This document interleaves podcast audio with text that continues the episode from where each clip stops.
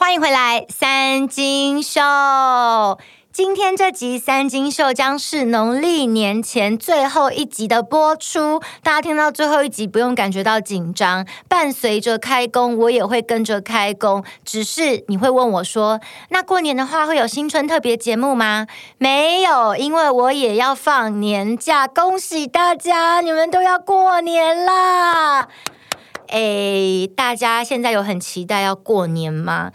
我想每一个小孩小时候应该都算期待过年这件事情，因为过年的时候你就可以收到压岁钱，每一个长辈看到你就必须要乖乖的把红包给吐出来，然后又可以跟这个亲朋好友大家聚在一起，有很多的小孩陪你玩扑克牌啊，小时候我们也是有打麻将啊这些的，然后在我那个年代。过年的时候还会玩那种水鸳鸯，我不知道现在是不是有被规定说不可以放什么水鸳鸯。反正就是那个时候，我们就会买类似像冲天炮啊之类的炮，砰砰砰砰砰来放这样子。现在好像很少见了，因为似乎有立法规定说不可以放这个东西，因为非常的危险。总之呢，大家慢慢年纪增长之后，好像就没那么期待要过年了。因为你从那个要别人把红包吐出来的角色，变成了是你变财神爷准备一大堆红包要吐给别人的角色，然后也许你以前是小孩，现在成为人家家的媳妇了。有些大家族哦，他们过年的时候呢，还是会有那种。媳妇要做菜给全家吃的传统，在早年这是非常普遍的事情，但是在近年来，大家好像比较会是一起去餐厅吃啊。但现在那个 Omicron 嘛，可能大家也不会去外面吃，或者是说会买那种已经做好的年菜来加热就可以。可是有一些比较传统的家庭呢，为了要展现说他们有娶一个好媳妇，很贤惠，或者娶两个、三个啦，反正就是只要你的身份是媳妇这两个字，你就必须要走进厨房，然后好好的展现一下你的厨艺。那如果你说你不会煮的话呢，你可能就会成为一个非常不贤惠的媳妇。这件事情是到现在我都难以理解的，就是到底为什么媳妇一定要在过年的时候去煮年夜饭给大家吃，然后所有人就在那边看电视啊、玩啊，然后就是媳妇们忙东忙西，然后最后还要收拾整个餐桌什么的，这真的是一件非常麻烦的事情诶，还有就是我个人也很不喜欢某一种传统，就是嗯过于丰盛的祭拜祖先。在早年，他们都会认为说，逢年过节，看这是过什么节日，就要祭拜什么东西给祖先吃。然后我记得过年的时候，就一定要拜那个常年菜。然后如果你没有拜常年菜的话呢，你又是传统家庭啊，你的婆婆啊，或者是之类长辈啊，就会说不行，你今年一定要准备常年菜才能够拜祖先，不然祖先会不高兴。这是我觉得难以理解。我觉得，嗯、华人社会，如果你说慎终追远，然后我们不能够遗忘什么我们祖先给我们的协同啊什么的，这我觉得好啊，它这个文化 OK。但是问题是，大家认真想想，假设你相信投胎转世这件事情的话，你拜的那个祖先，他可能是一个清朝人，或是明朝人，或是更早，可能唐朝或宋朝人吧，反正。或是你是台湾原住民，你跟想想一样之类的，就可能他搞不好离你已经五六百年嘞。难道他就整天被困在你家的那个神主牌位上面那块木头上面，然后他不能投胎吗？如果是你家祖先的话，他应该已经不知道投胎多少辈子了，除非是说他犯了什么过错，所以他就被困在这边，像地缚灵一样走不掉。所以我一直都觉得说。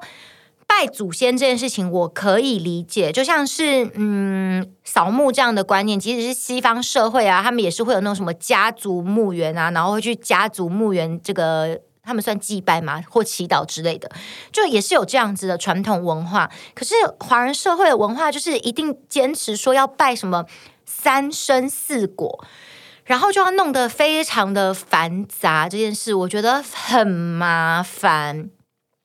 而且你没有想过说祖先到底喜不喜欢吃那个东西吗？就是每个人都有自己喜欢吃的东西啊。然后他们拜的那个东西给祖先都是很传统的菜，基本上拜完之后不就是大家要分着吃吗？然后每一次我在吃那些拜祖先的菜，我就觉得 Oh my God，这是很不好吃哎。那我想说，如果是祖先的话，他们有喜欢这个东西吗？首先就先想说，第一个假设他没有去。投胎转世的话，然后他留在这个神主牌位，然后每年都给我吃一样的东西。Maybe 明天我会想要吃麦当劳啊，或者是我偶尔也会想要喝个什么珍珠奶茶。可是你们就老是要拜这些三生四果，我吃都吃腻了，而且。更糟糕的是呢，有一些是那种佛教的吧，然后他们就是坚持说也不能拜荤的，就是要拜全素的。这件事情我也会觉得说，你的祖先如果他生前没有在吃素的话，然后他死了之后，你就是强迫他吃素，其实也是挺可怜的一件事情。我个人觉得，不管你身为人、身为鬼、身为神，都应该要拥有属于他的自由意志，就不要把你自己的观念，然后你的框架整个套用在他身上。哎，说到拜祖先这件事情呢，我就是又很想跟大家分享其他的心得啦。就是说，刚刚讲到的自由意志嘛，我虽然之前有跟大家聊过，但我真的是你知道语重心长，然后很想要好好的劝世。我个人真的觉得我妹妹教育小孩的方式非常的好，可能有一些大人是不认同的，或者说在华人社会也是不认同的。像华人社会呢，都会觉得说小孩就是要乖乖，然后要听话，这样就是好带。然后小孩呢，意见不要太多，不要太有主见，要听大人的话，这样就是乖小孩。所以呢，我妹妹她带小孩的方式呢，可以说是，呃，如果把它放在台湾的传统社会眼光当中呢，就会觉得她的小孩是问题儿童。可是呢，我真心的觉得。就算他是一个婴儿，他也拥有属于自己的自由意志，所以我一直都非常的反对说，譬如把小孩绑在那个吃饭的椅子上，然后就一直绑在那边，然后吃完饭他就只能坐在那个椅子上，然后不能够动来动去，这样只为了说要让大人比较方便这样子，或者是说。大人会先入为主的认为小孩不可以怎么样，不可以怎么样。可能他看了某个什么专家之类的说法，可是问题是在我的观念里面，我一直都觉得，只要不会造成永久性不可逆的伤害的事情，小孩都可以去尝试看看。举例来说，因为每一个专家讲的都不一样，像有的专家就会说，小孩在五岁之前不能吃巧克力，因为呃。巧克力会阻碍他脑部的什么发展之类，但其实也有另外一派有说，其实小孩在一岁。之后就可以开始吃巧克力，然后也可以吃蜂蜜，因为蜂蜜好像也是在婴儿的时期，它没有办法消化掉什么的。但呃，有一些的说法是说，其实一岁以后就可以吃了。然后呢，呃，我现在认真的回想，就是我小时候，我想说，我小时候虽然也没有太多的印象，但是以我妈这么不在乎的状况之下的话，我从来没有被禁止过不可以吃什么，不可以吃什么，所以我应该很小就有在吃一堆巧克力啊，或者是一些你知道小时候。那干妈点卖的一些很不健康的东西，就是都照吃。然后我现在已经长大了，活到已经将近要四十岁了，我也没有觉得我的人生比较不健康，我反而觉得，哎，我身体挺好的，就是拉萨加拉萨多啊。然后呃，通常比如说大家吃东西啊，会。上吐下泻的时候啊，我都是那个免疫的那个人，几乎啦。当然，我也是有中过。就有一次，我妹把过夜的鲑鱼，然后以勤俭持家的方式又炒了鲑鱼炒饭，吃了之后，我们全家都食物中毒，很偶尔啦。但基本上，大家可能呃碰到会过敏啊，然后吃到会怎么样的东西啊，发生在我身上其实都不太会。我就是属于一个百毒不侵的体质，所以我在想说。我小时候吃这些东西有阻碍我的智力发展吗？那我现在都已经这么聪明了，我会不会就是其实要更聪明？就是因为小时候吃到那些东西，所以我被阻碍了智力发展。那我觉得这个聪明指数已经过度聪明了。其实我觉得人生呃活得糊涂一点，活得无知一点是一件好事。就是你过度聪明，太清楚这个世道的话，其实对呃一般的凡人来说，并不是。这么好的事情，但是我不是一般的凡人，大家知道，所以呢，我就觉得像我妹那样教育小孩的方式呢，是我非常认同的。就是像他也会让小孩在吃饭的时候可以看 YouTube 唱英文歌的影片。有些家长是完全不给小孩看电视，就是他们家的电视是不打开来，甚至是说没有电视。可是你要认真想一件事情，就呃，现在的小孩呢，他们已经跟我们那个年代不一样了。我们那个年代可能不是还不到网络的时代嘛，就我们可能两三岁的时候。可是现在是一个三 C 的时代，就是不同的 area。我妹就说她听过一个。教育专家就是讲说，就是他们现在活在这个 area 当中呢，你就是必须要给他们符合现在生活的环境。如果你不让他看电视什么的，那他到学校去的时候，他反而就是跟不上同学的讨论。然后他到学校去的时候，同学也会。告诉他哦，其实怎么样，电视怎么样怎么样，他有可能会去偷看，你知道吗？什么东西越被禁止，你就越想做。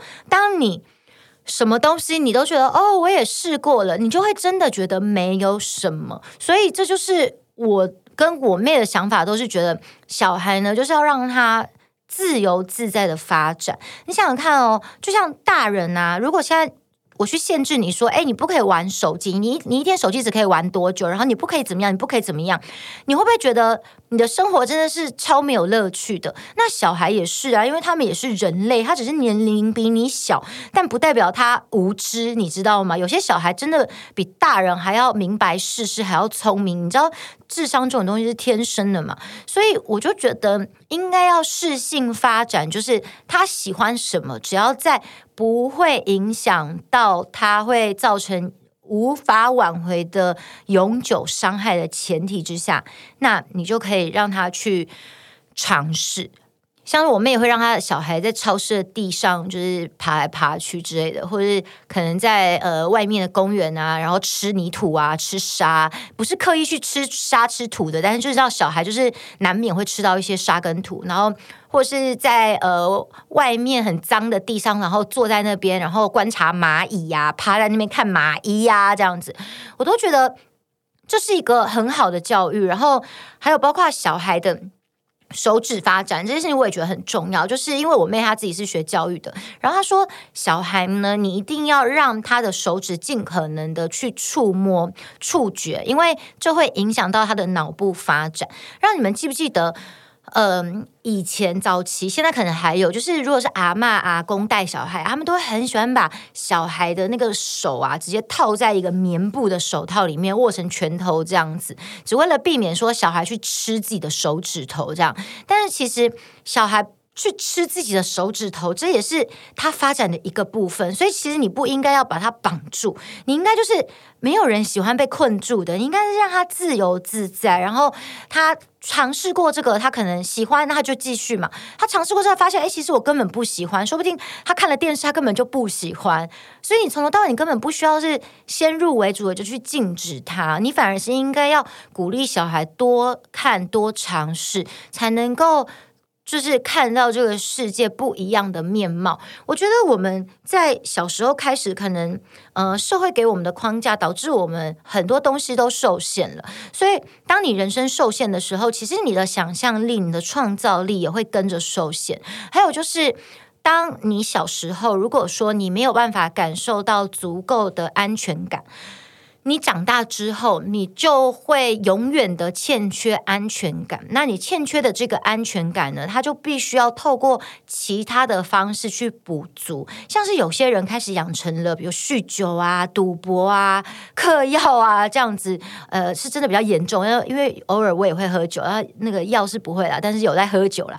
只是说，就有些人是那种已经到那种烂醉啊什么的，那只是因为他精神上面欠缺安全感，所以他就是需要把他的精神。然后寄托在一个可以呃让他暂时逃脱现实世界这样子的状态，所以我个人觉得在，呃每一个小孩小时候，你建立起他的安全感，还有让他感觉到满满的爱这件事情是相当重要的。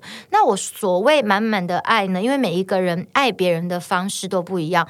我所谓满满的爱呢，我觉得就是让他自由。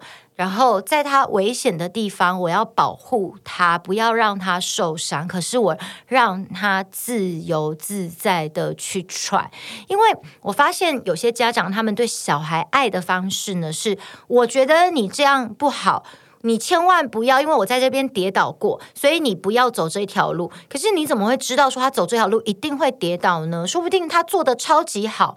不是这样吗？就像可能小孩慢慢长大之后，以前就会想要你的小孩当医生啊、律师啊、会计师啊、老师啊，听起来就是哦，就是很正当的职业，或是讲出来很好听的职业这样子。可是不是每一个人都适合当这四种职业的，而且如果郭台铭当年去当了这四种职业的话，今天他也没有机会有朝一日成为台湾的首富，不是这样子嘛？所以。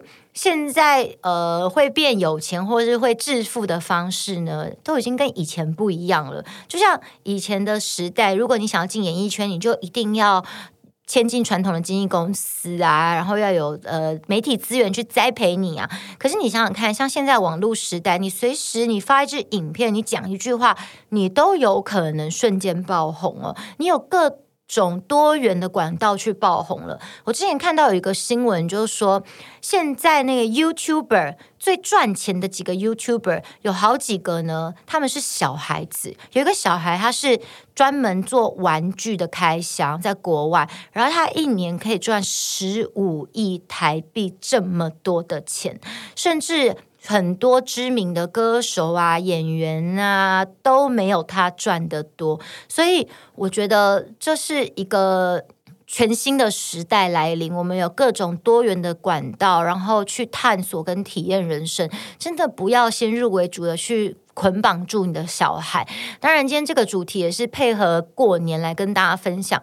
呃，因为过年的时候大家回去团圆嘛，虽然 Omicron 希望大家尽可能的不要群聚啦，但是还是很难避免大家要吃团圆饭什么的，这就是呃传统呃习俗，所以大家可能。一定会遇到一些不熟的亲戚啊，然后呃，互相比较对方的小孩怎么样啊？那如果你没小孩，你单身的，可能就会被问一下说，哦，你的年薪多少钱啊？啊，你现在在做什么啊？这样子，嗯，我觉得呢，就是有些人或许并没有那么喜欢。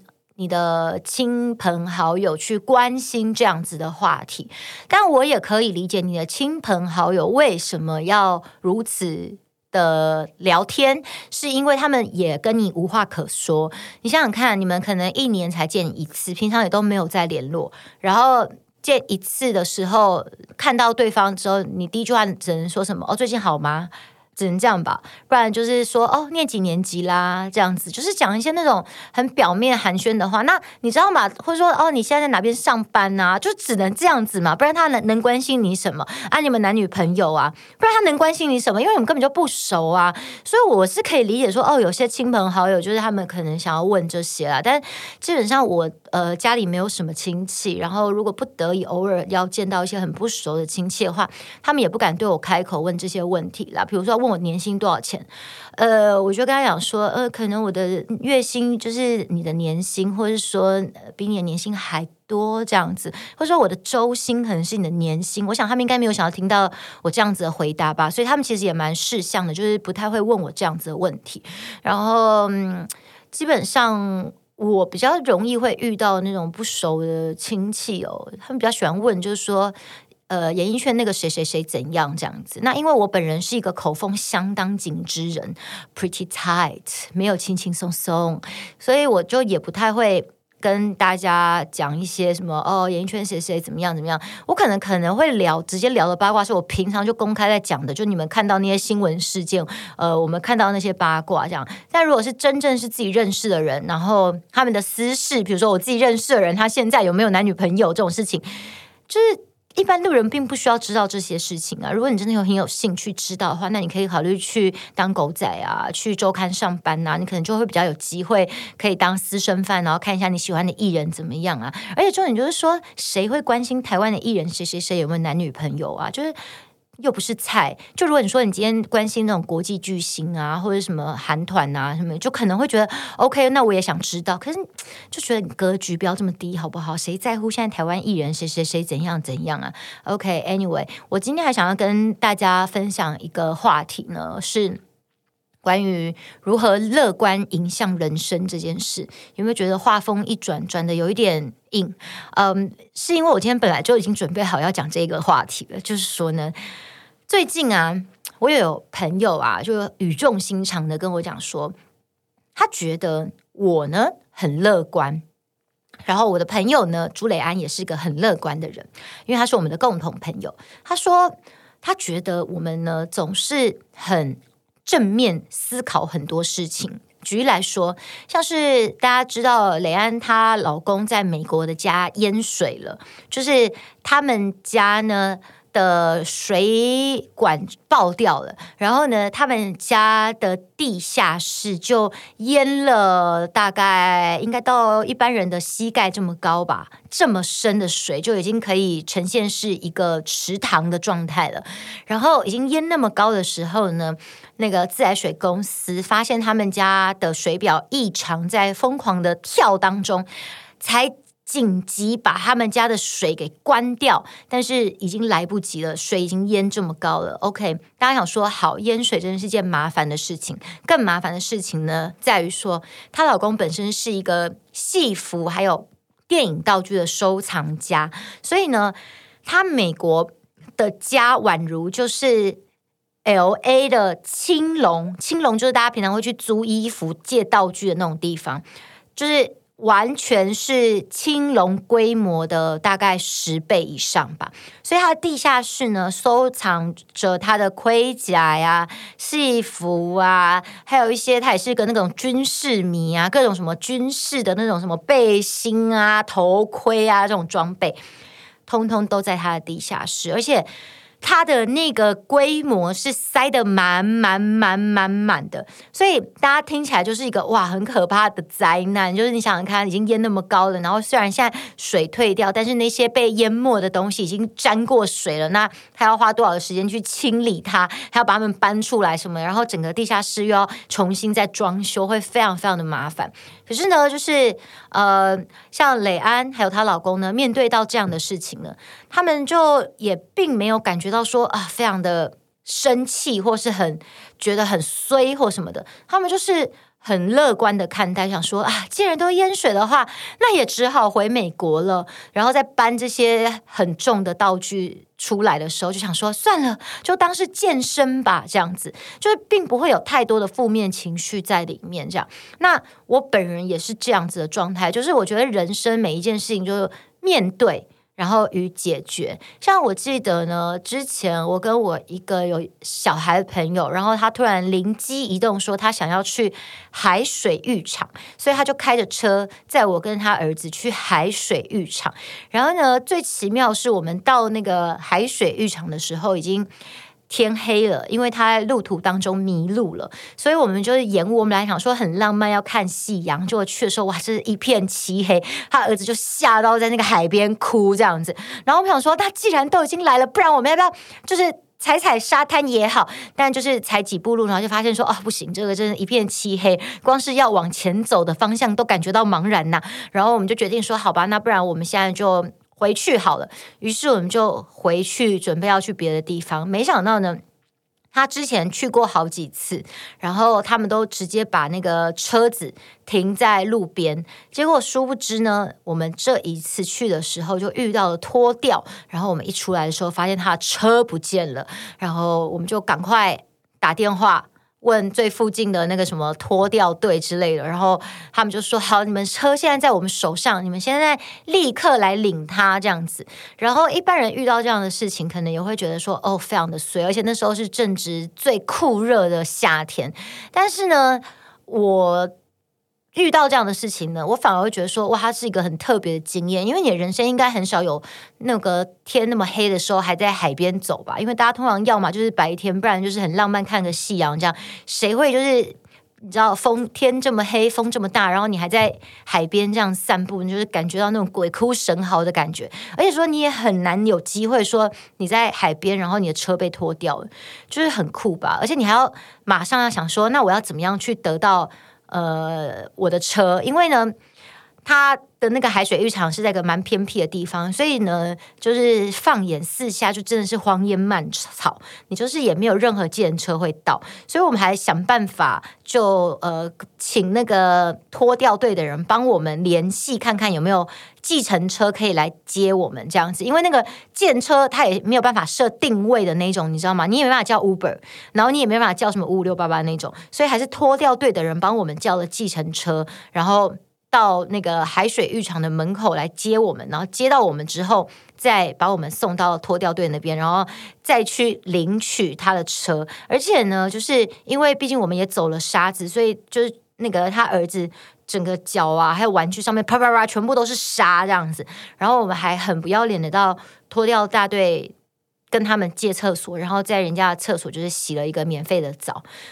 我就想说，人生如果你有这样的体验的话，其实是蛮酷的一件事情。就你知道，我觉得你不管遇到什么事情啊，其实就像是一个 mission 一样，就是一个任务，然后一个关卡。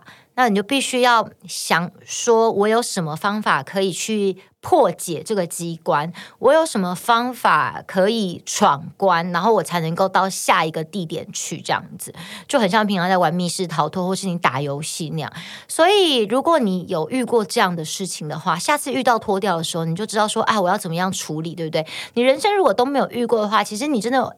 遇到时候你是很茫然的，所以有些事情就是你早一点遇到呢，也不见得是坏事，因为你可能就在你人生下一次，假设真的是这么不幸的又遇到的时候，你就会至少你可能有机会去避免它，或是你有机会可以减轻，然后或者是你可以找到最快速的方式去解决它，所以我觉得。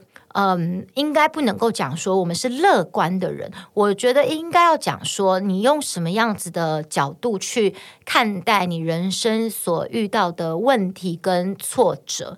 呃，说到这个，我画风又要再一转，就是这最近嘛，学测刚考完，然后。这一届的高三生呢，其实跟上一届一样，就是非常的艰困。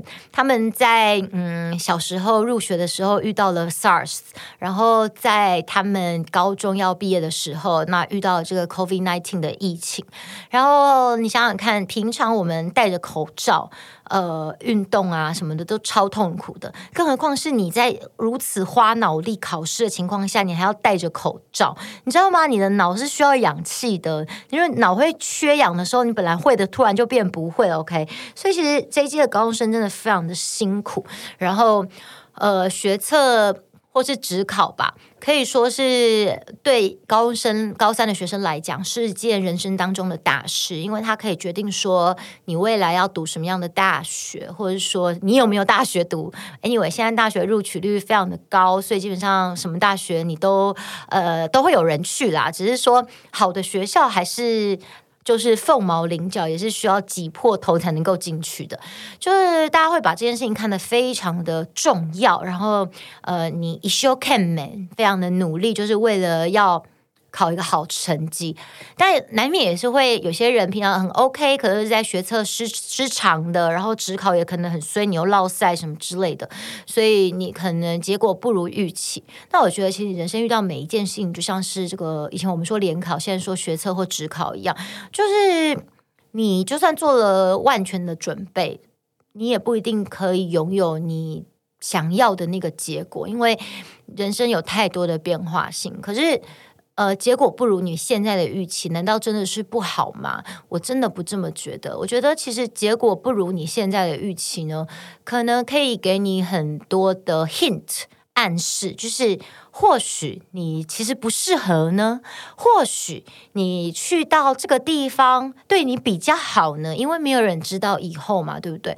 所以说，就算结果不如预期的话呢，我觉得你可以换一个方向跟角度去看待，你就会觉得好像也没那么差。比如说，我成绩明明很好，就我到了一个诶没那么好的学校去，诶，就你轻轻松松在那学校，你动不动都是第一名啊，你有需要认真读书吗？你就可以哦，享受当第一名的。光环，那也是不错的事情啊。所以其实人生真的不是只有一个面向，然后看任何事情的角度也真的不是只有一个角度。其实你站在不同的视角，你看到的风景都不一样。那如果你只是一直坐在这个井底，然后窥天的话，你看到的就是这个井口般的天这样子，可是你假设你跳出来，然后你站在外面，你在仰头看的时候，你会发现哇，其实天空这么的宽广，而且每个地方的天空的颜色，还有它现在的天气，它的模样都是完全不一样的。所以你为什么要很执着的只看着这个东西呢？也许你就是一个适合生活在。比如说，你现在是在北极，但也许你就是一个适合生活在热带雨林的种族啊。所以，我觉得，呃，接受每一个结果，然后。我觉得每一个结果也会带给大家不同学习的经验，就是人生真的就像闯关，每一个任务难免都会有失败的时候。那失败的话，你如果打电动，你就会重来重来嘛，对不对？所以我觉得人生其实有很多重来的机会啊，除非说你真的是就是把你的生命给了结，那才是真正的 game over 啊，不然的话，你其实还是可以无限的续命，然后不断的在。重新尝试，重新尝试。那如果试个几次，你发现，哎，其实。我真的可能不适合的话，那你就可以考虑二转啊，转职啊，你就不适合这个职业啊，有没有？你可以从射手变成法师啊，像这样子的概念重练啊，是不是？所以希望大家听完这集的三金秀，就是能够拥有拥有一个非常乐观开朗而且正面思考的新年哦。在这边大家呃，在这边先预祝大家新年快乐，恭喜发财呀，恭喜发财，呃。祝福大家都可以跟我一样呢，就是能够知足，然后不要再为钱而烦恼。谢谢大家收听今天的三金秀，我们三金秀三金秀 年后再见喽，拜拜。